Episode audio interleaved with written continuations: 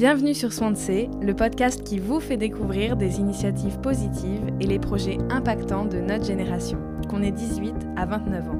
Nous sommes partis à la rencontre de nos sources d'inspiration et des vôtres aussi pour leur faire gagner de la visibilité, relayer leurs actions et vous motiver, vous aussi, à vous lancer. Bon épisode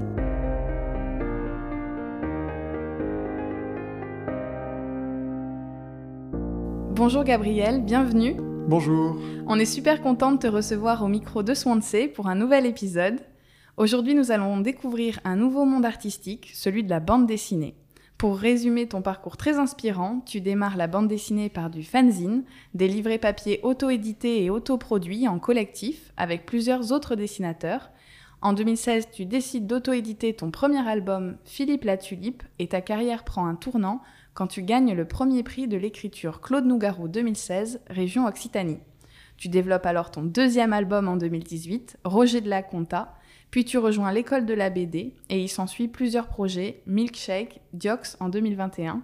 Tu crées même ton premier jeu de société, Les Petites Plantes. En un mot, tu es multi-projet. Tu travailles à la fois comme coloriste pour des maisons d'édition, également comme dessinateur pour le compte d'entreprise et tu prends également le temps d'animer des ateliers de dessin pour enfants une passion dévorante. Est-ce que ça t'a pris depuis tout petit cette envie de dessiner? Eh bien, pas forcément. C'est euh, quelque chose qui est arrivé assez tard, euh, plutôt au collège. Au début, enfant, je créais plutôt des choses. Je bricolais des choses avec du papier, du scotch, des feutres. Je n'étais pas forcément dans le dessin en tant que tel, mais j'étais déjà dans un truc de euh, j'adore créer des trucs. je faisais des objets en volume, des trucs comme ça. Et puis non, au collège j'ai commencé à lire, euh, bon je lisais toujours de la BD avant, mais j'ai commencé à lire vraiment du manga. Et je me suis dit, ah, ça me plaît bien, je pourrais essayer d'en faire aussi. Et c'est à partir de ce moment-là, en fait, où j'ai vraiment commencé à dessiner. C'était en faisant, euh, du coup, des, des, planches pour raconter des histoires. Tu te rappelles de ton premier objet que tu as dessiné quand tu étais tout petit, en volume euh, ouais, ce que je faisais en fait, c'est qu'il devait y avoir des pubs de jouets ou même de dessins animés. Je me souviens d'un dessin animé avec un robot qui était composé de plein de cubes et je disais, ah, ça serait trop bien de pouvoir euh, faire pareil. Donc en fait, j'avais fabriqué plein de cubes, je les avais accrochés entre eux avec du scotch, et je me souviens, je les coloriais avec un, fluo euh, jaune, là, hyper, euh, hyper flashy. Donc voilà, ça c'est un des premiers trucs dont vraiment je me souviens. Après, je, je, crois que je faisais aussi des trucs avec des bouteilles que je découpais. Enfin, bref, je bidouillais quoi. Et après, tu les exposais chez toi. ouais, un peu, où je devais jouer avec. Ça devait pas tenir longtemps parce que c'est du papier, et puis ça devait être du, vraiment du papier imprimant de 80 grammes, là, tout, euh, tout fin. Mais ouais, non, je me souviens, je faisais ça. Ou si, j'utilisais aussi des boîtes de céréales avec le carton, du coup, c'était un peu plus rigide, ça tenait un peu plus longtemps. Mais bon. et ensuite, tu as directement dessiné des mangas au collège euh, ouais, ouais, ouais. Au collège, euh, c'est allé assez vite. En fait, ce qui s'est passé, je pense, le premier pied, euh, enfin, le premier pied que j'ai mis dans le monde de la BD, c'était un concours qu'on avait fait en cinquième avec un copain de classe. C'était le, principe du projet, c'était un concours lancé par le magazine BD de Show, lancé par celui qui a fait Titeuf. Chaque année, en fait, il faisait un concours Cho Leader où c'était en gros un, une espèce de, concours caritatif où il faisait participer des, des collégiens. le but était d'écrire un scénario et le gagnant, en fait, euh, voyait les deux planches dessinées par un des auteurs du magazine et publiées dans le magazine. Et il y avait, je crois que c'était une, partie des, revenus du, du, numéro qui était, euh, du coup, pour, euh, pour l'association en question. Il me semble que c'était quelque chose de ce genre-là. Et donc, on a participé à ce concours-là. On a eu de la chance, on l'a gagné.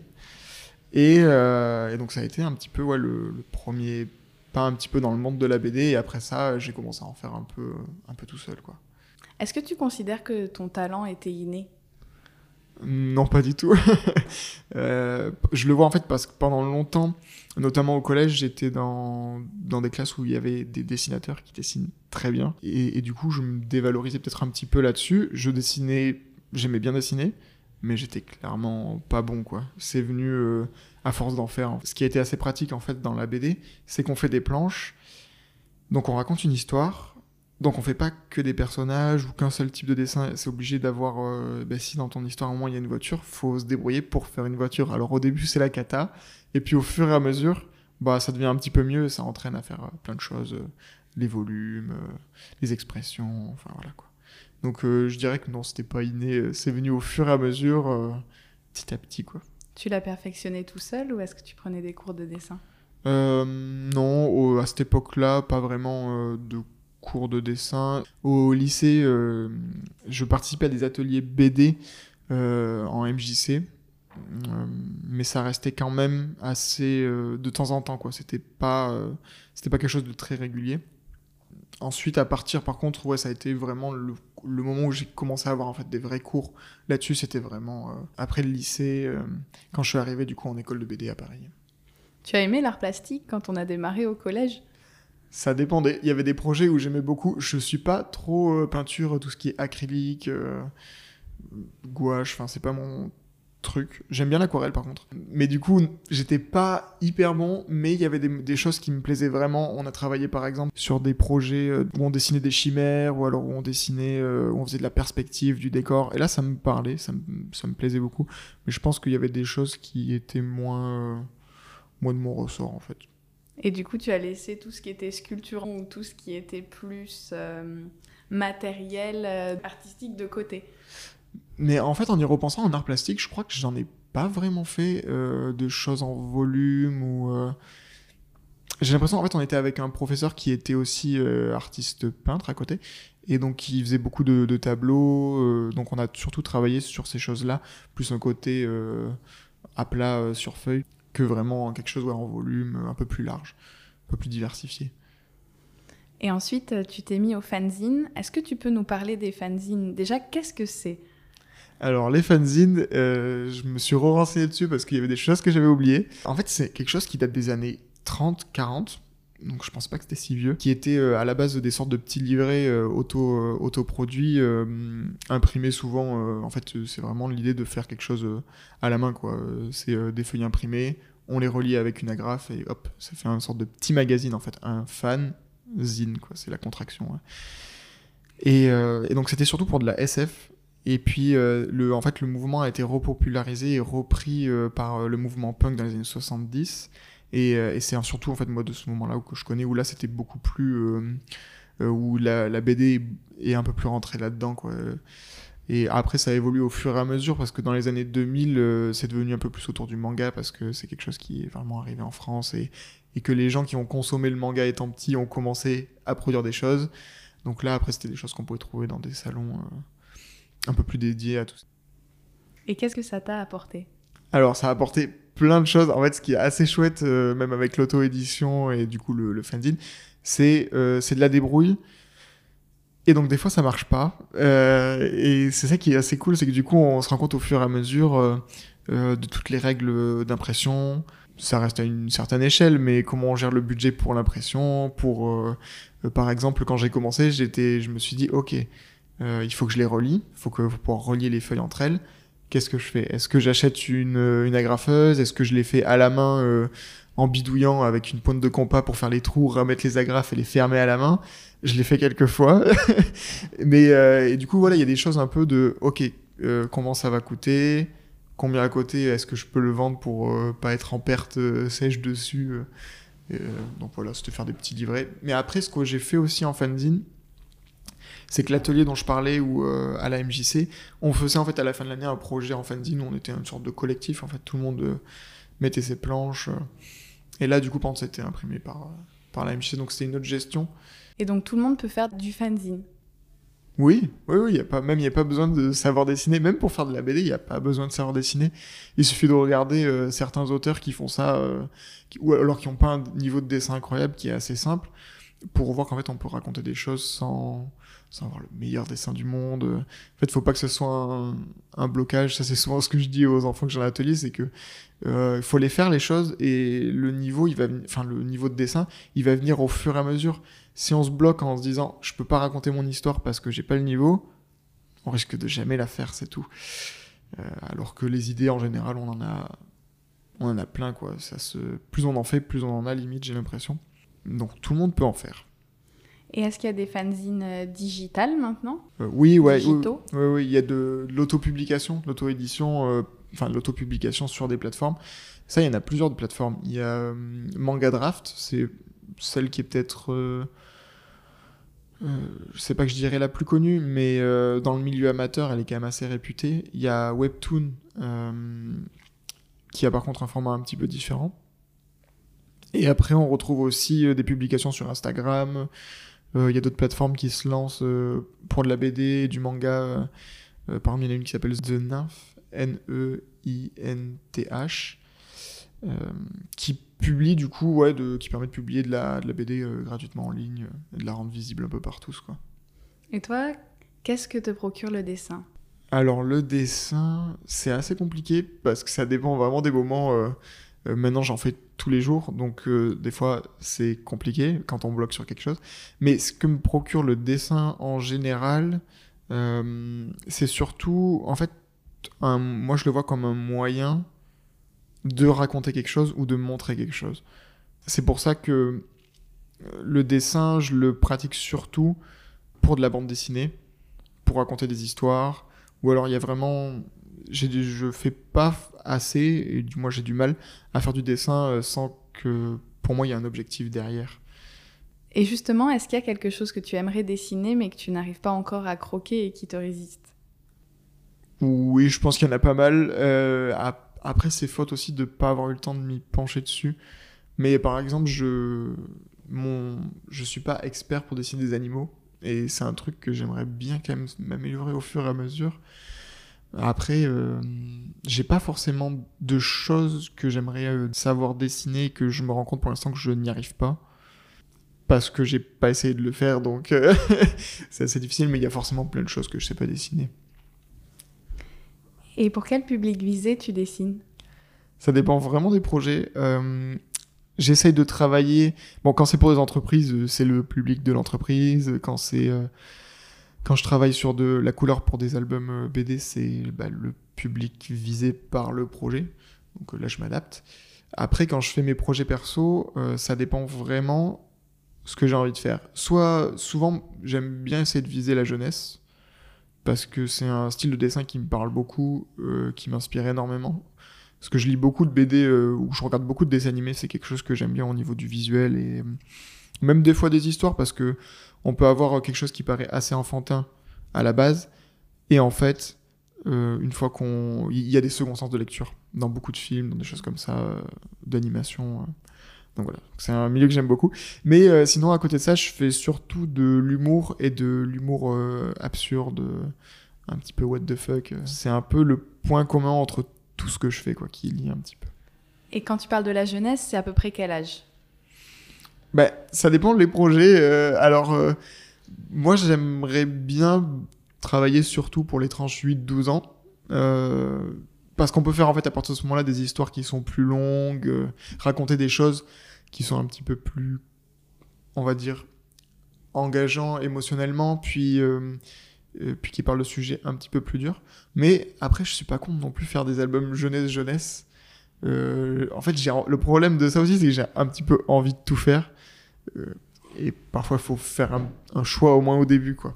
Et justement, est-ce que les enfants t'inspirent? Parce que tu travailles beaucoup avec les enfants, dans des ateliers d'animation notamment. Est-ce que tu leur montres tes dessins?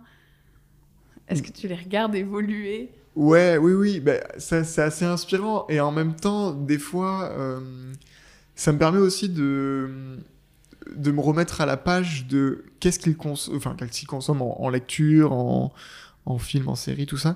À leur âge, ça me permet aussi d'avoir un petit. Euh, de, voir un peu ce qui, leur goût, en fait, ce qu'ils ce qu'ils attendent, ce qu'ils recherchent. Et de voir par rapport aussi à ce que je fais, est-ce que ça colle, est-ce que ça colle pas. Donc euh, ouais, un petit peu ça peut inspirer. Et puis en même temps aussi, moi ce qui me fait beaucoup rire, mais là du coup c'est des tranches qui sont plus petites. Euh, quand, quand, je travaille avec les, les plus petits, c'est assez rigolo leur côté sans filtre et des fois hyper rigolo. pas à côté de la plaque, mais un truc très naïf. Et ça, ça m'inspire dans, dans, le côté... ah, j'aime bien quand même raconter des personnages... Bah, ce côté un peu mignon, quoi. Un peu simple. et puis des fois les, les réflexions les réflexions euh, qui peuvent être euh, des réflexions hyper euh, complexes pour leur âge, mais avec des mots qui, mais qui restent ceux d'un enfant, donc c'est assez rigolo. Ça, c'est des choses qui peuvent m'inspirer. Et justement, tu fais du dessin, mais tu as envie de faire tes propres projets et tes propres réalisations. Est-ce que tu écris? Euh, Ouais, j'écris, j'écris un petit peu. bon, sur ce que je fais en autoproduction déjà. et après, sur les autres projets, j'écris, j'en ai en développement mais euh, j'ai déjà eu des projets qui ont été proposés les éditeurs. Euh, j'ai eu par exemple des refus, mais plutôt sur la partie scénario. Donc depuis en fait je travaille avec des scénaristes euh, sur des projets et donc c'est surtout en fait je le vois surtout comme un bon déjà pouvoir travailler en collaboration avec quelqu'un qui a de la bouteille c'est intéressant. Et puis et puis j'y vois aussi une opportunité d'apprendre un peu plus et d'améliorer de m'améliorer là où j'ai des lacunes euh, sur le scénario quoi. Mais donc ouais si j'écris euh, à côté euh, j'ai beaucoup d'idées par exemple il y a un scénariste avec qui je travaille où on est plus en, en co-scénarisation. C'est-à-dire que lui va m'aider sur la structure rapporter des idées comment en fait on peut-être du développement de personnages enfin des choses où, où par moment peut-être que j'ai un, un, peu moins plus de difficultés mais on écrit quand même l'histoire à deux on essaie de trouver comment raconter au mieux possible euh, les histoires qu'on essaye de faire. Quoi. Et comment il fonctionne ton processus créatif? Est-ce que tu as un carnet de notes? Est-ce que tu travailles plutôt la nuit? Ou tu te lèves le matin, tu as une idée? Euh, Mon processus créatif, en fait, ce qui se passe en général, j'ai, euh, je fais des notes sur mon téléphone. D'ailleurs, je suis bien dégoûté parce que j'ai eu un petit problème de téléphone, j'ai tout perdu. Mais bon, c'est pas grave. Les idées, ça se retrouve. Euh, on en retrouve d'autres, c'est pas grave. C'est pas. Faut passer à autre chose. Mais non, je note beaucoup d'infos, beaucoup d'idées. Des fois, c'est des choses complètement débiles ou qui marcheront jamais.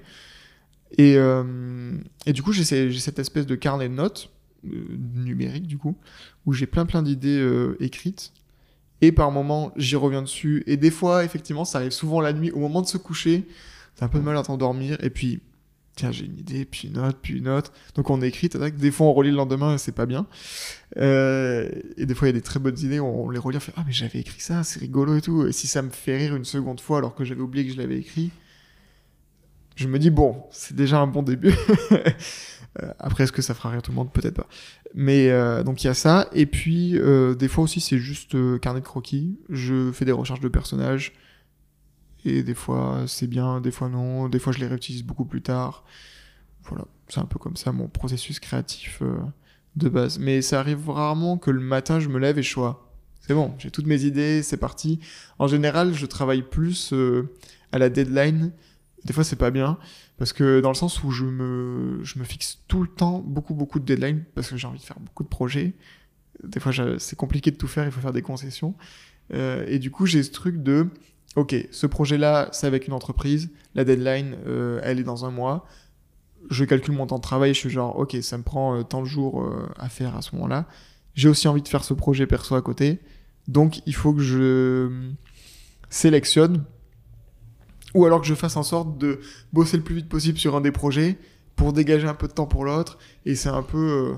en fait, j'ai rarement le, le, truc de me lever le matin et dire, ah, aujourd'hui, qu'est-ce que je fais? En général, j'ai déjà plein de trucs de prévus et c'est plutôt euh, quand est-ce que je vais pouvoir caser ce truc-là que j'ai vraiment très envie de faire? Et cet autre truc-là aussi. Euh, donc, euh, faut jongler un peu entre les projets. Mais voilà, au moins, c'est assez rare que je me retrouve en train de me dire, bon, je sais pas quoi faire, même si des fois il y en a besoin aussi. c'est bien de souffler pour pouvoir retrouver de nouvelles idées. Euh, par exemple, là, je l'ai vu cet été quand je suis parti en vacances. Hop, une semaine. Et ben là, en fait, il euh, n'y a pas de dessin ou de deadline, il n'y a rien à faire. Du coup, ben en fait, il y a plein de projets qui commencent à naître. Euh, on écrit des trucs, voilà. Ouais, je comprends. Et comment tu qualifierais ton univers créatif et graphique en trois mots?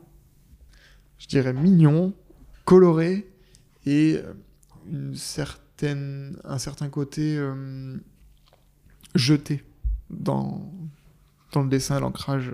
Quelles ont été tes inspirations fictives préférées et pourquoi? Mes inspirations fictives, euh, ça revient en fait de loin.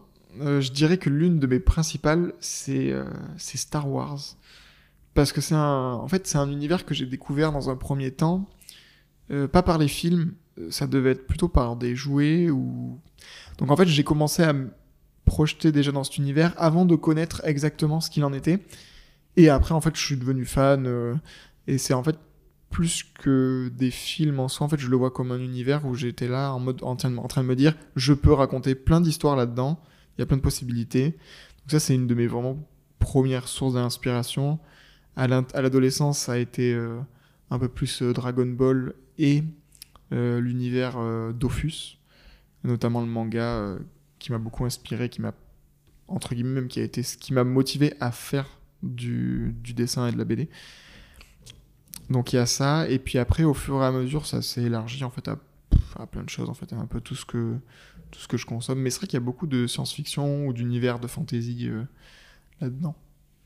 Je dirais quoi, c'est ça surtout les univers qui m'ont inspiré.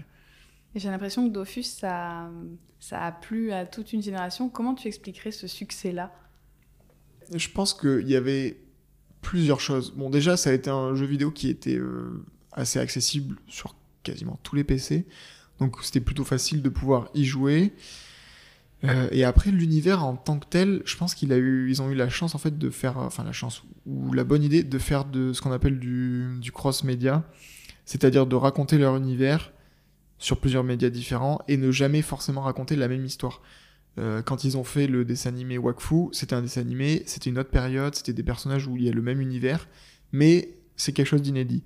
Quand ils ont fait le manga, euh, le manga Dofus, du coup, qui est une de mes premières inspirations, euh, c'est pareil, c'était ok, ça se passe dans l'univers, on va prendre des personnages parce que il y a des personnages qui sont dans le jeu vidéo, on va prendre des personnages qui sont dans d'autres BD, on va prendre, voilà, il y a un peu tout cet univers-là, en fait, s'auto-nourrit euh, et il y a des passerelles un peu entre, entre tout ça.